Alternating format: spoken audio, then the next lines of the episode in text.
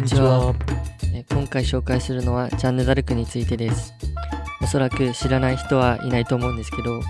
どんなイメージですか、うん、正直あのちょちょっと調べたけどあの正直おあの、まあ、ジャンヌ・ダルク女なんだけど正直男かと思ってました、はい、で、えっと、あとなんかすごいそのカトリックのすごい人ってぐらいしかイメージはないです、はい、そうですね、まあ、いろんなゲームとかアニメ小説の題材などとしても用いられているんですけど実際何をしたかってわからない人が多いと思うんですわからない。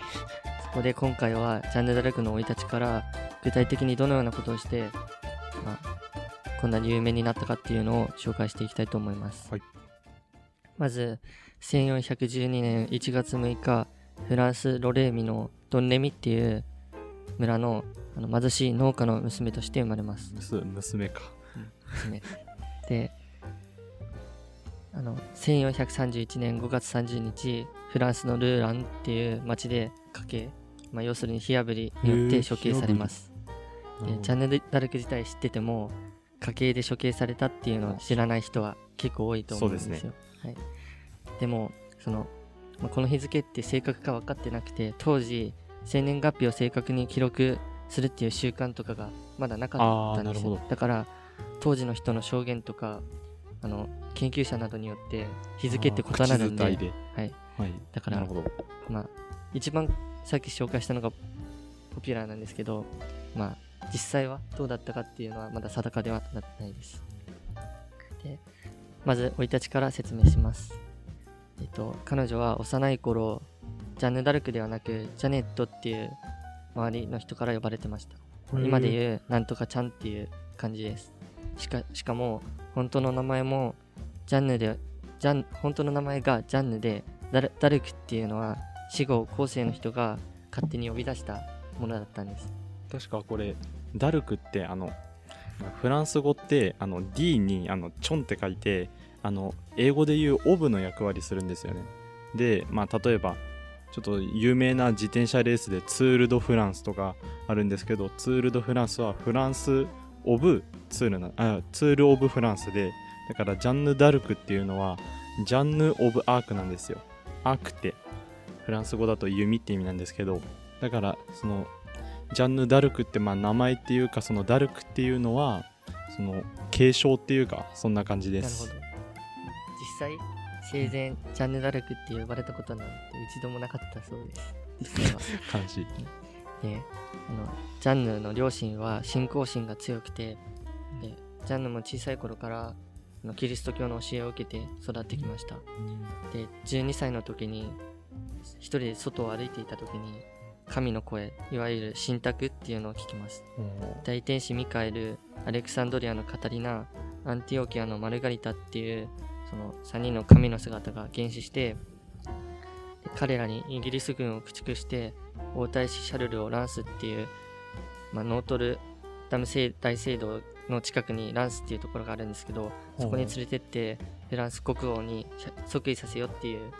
まあ、即位させようっていうお告げを聞いたんです。でも最初はそ普通こと断っちゃうんですよ。まあそらよくわかんない人に言われたら。でも何度も何度も彼女の前に神は原始してでついに1428年再び現れた時にあの具体的なロベールっていう男のとこに行って何人かの騎士を引き連れシャルルを国王として即位させようっていう、まあ、ことを聞いてでそこでついに決心してあのロベールと面会を求めに行きます。あちょっと戻るんですけど、はい、なんかイングランあイギリスと戦いって言ったのかな？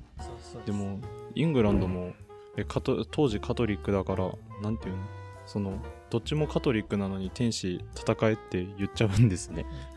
イギリスとフランスで100年戦争が行われてたああそうかそうか。結構バチバチああそうか。で面会を求めに行くんですけど、うん、まあ、当然その何も何もないあの農家の娘の話なんて聞いてもらえず、その何度頼んでもあの耳を傾けてもらえないんですよ、うん、ロベールに。でもその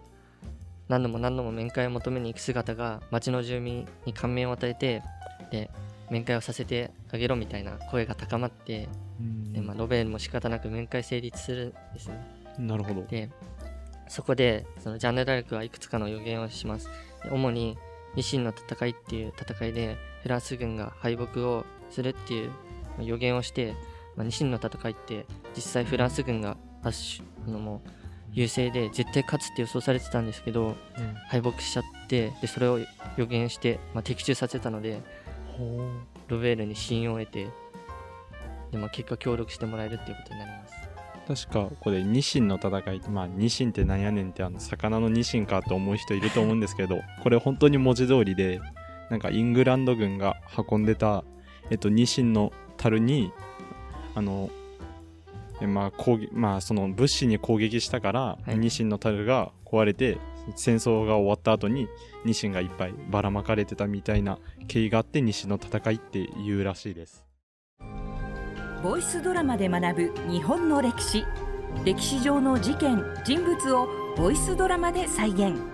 各ポッドキャストアプリから検索してお聞きください。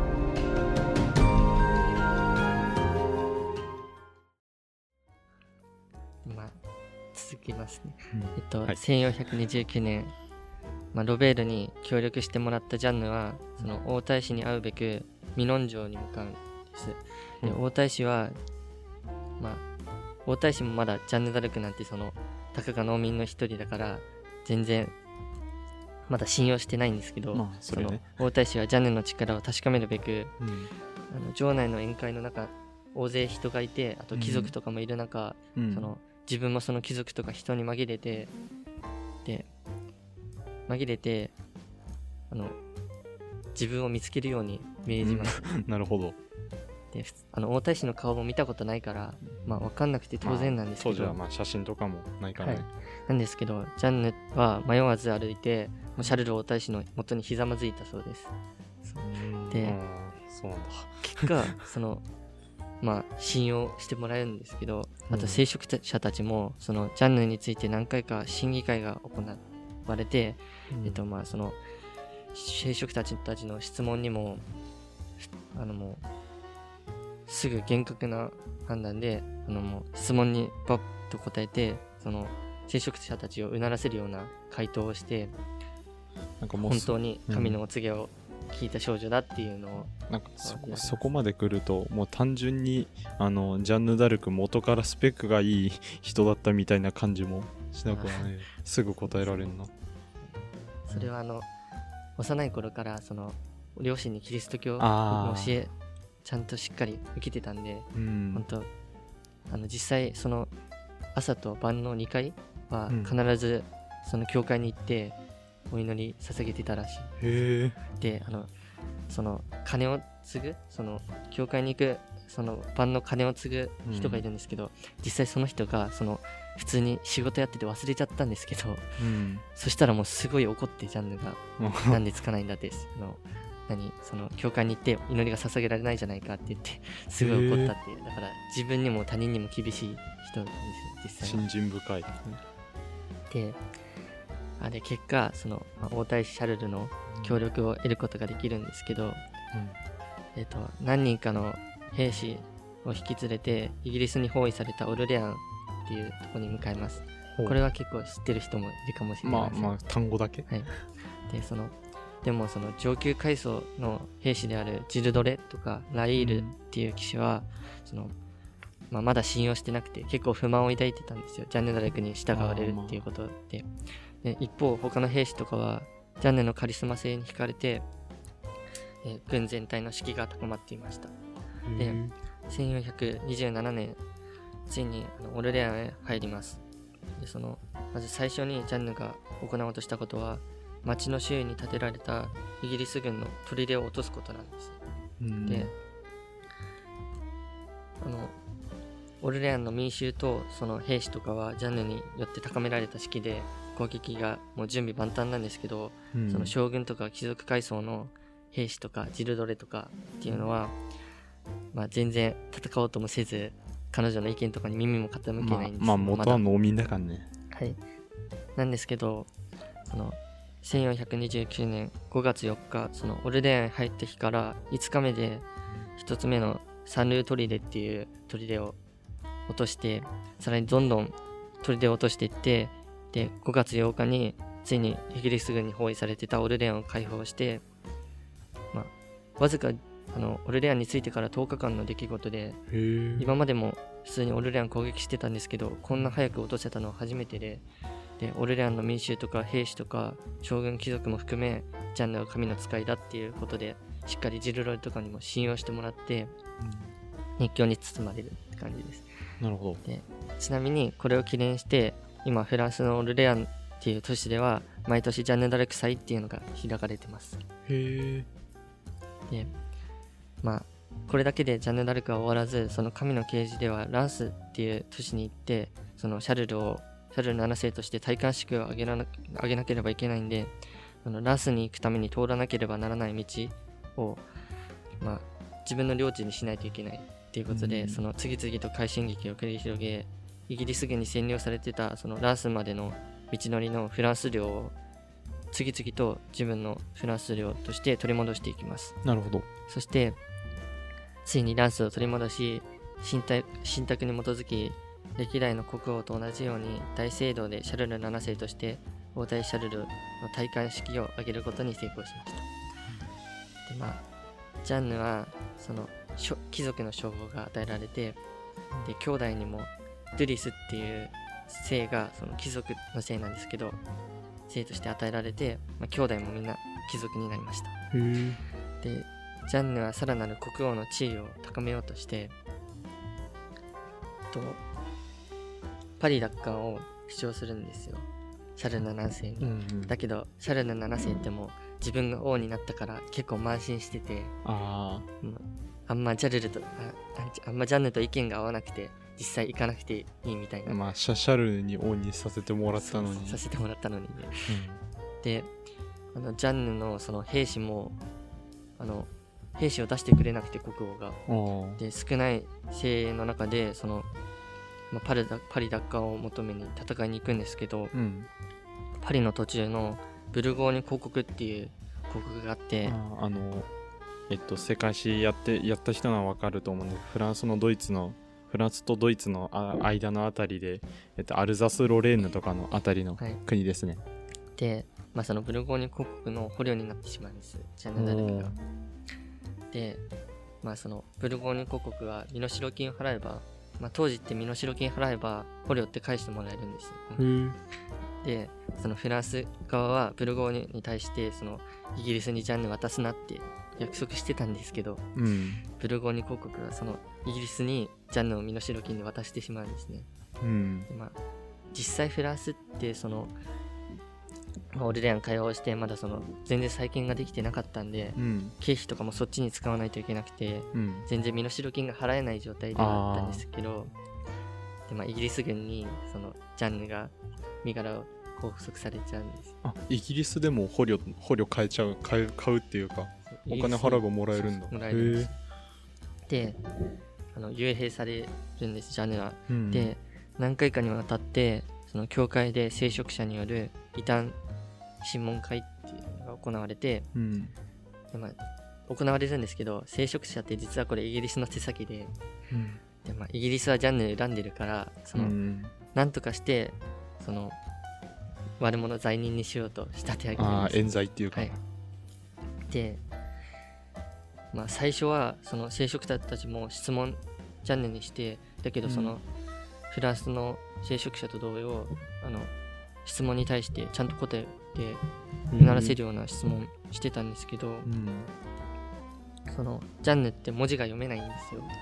へえ。だかあら農民出身だから文字が読めないことをいいことにそのこじつけとも思える理由でうん。そのジャンヌは家計火破りになっちゃうんですよ。あだから文字読めないからそのサインしちゃって、あなるほど。書類にで、まあ、その当時家計っていうのは最も卑劣でうんきつい処刑の方法だったんですけど、まあ、広場で公開処刑されて、うん。まあ、結果あのシャルル7世はさ助けることができなくてあ処刑されてしまうんですね。でまあこれは本当かどうかわからないんですけどその当時の町の人の証言としてその焼け廃れた亡骸の中でジャンヌの心臓だけ残ってバラ色に輝いていたっていう。伝説みたいな。伝説みたいな。あと心臓を何回も燃やしても全然燃え尽きなかったっていう伝説みたいな。石の塊みたいな。そうだからそれだけジャンヌの信念が固かったっていうことを表してるのかもしれません。でジャンヌの肺はセーヌ川っていううん。フランス南部の川に流れ流されます。うん。イギリスによって、でまあこの事件によりそのフランスは和解をしてイギリスをブリデン島へ追い出してうん。100年戦争に終止符を打つっていう形になります、へーでシャルル7世は、まあ、自分も結構罪悪感を抱いててうんあの自分がその王になるために支えられたのに助けられなかったっていうことで。なるほど。で裁判の見直しを要求するんですけど、うん。えっ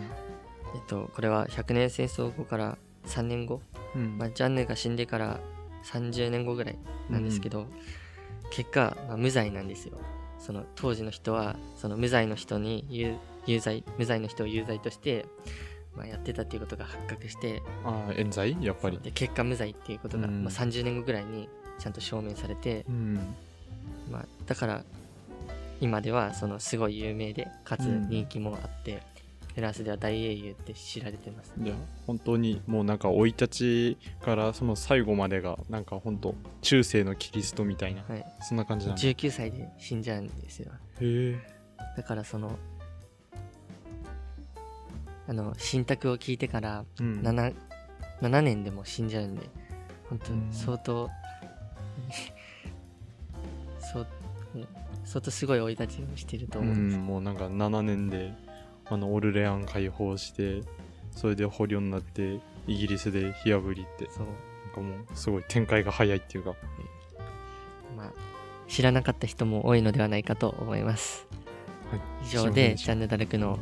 まあ紹介を終わりにします。ありがとうございました。ありがとうございました